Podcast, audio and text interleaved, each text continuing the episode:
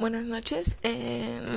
en este caso lo que yo le aconsejaría al vendedor es de que llegue eh, como que a un tipo de acuerdo con Walmart para que el Walmart pueda sacar un, un préstamo con un banco o un crédito con un banco para que le dé la oportunidad de pagar a 30 días a la negrita ya que pues la negrita no le va a permitir a pagar a 90 días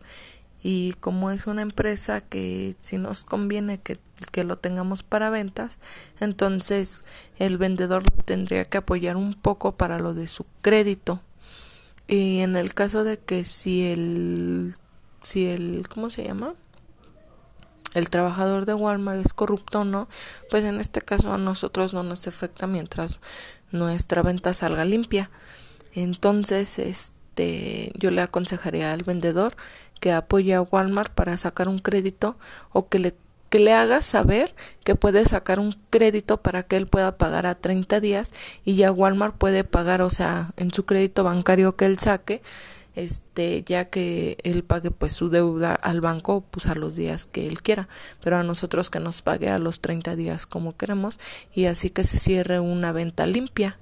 Mientras no nos una mala jugada, todo está bien.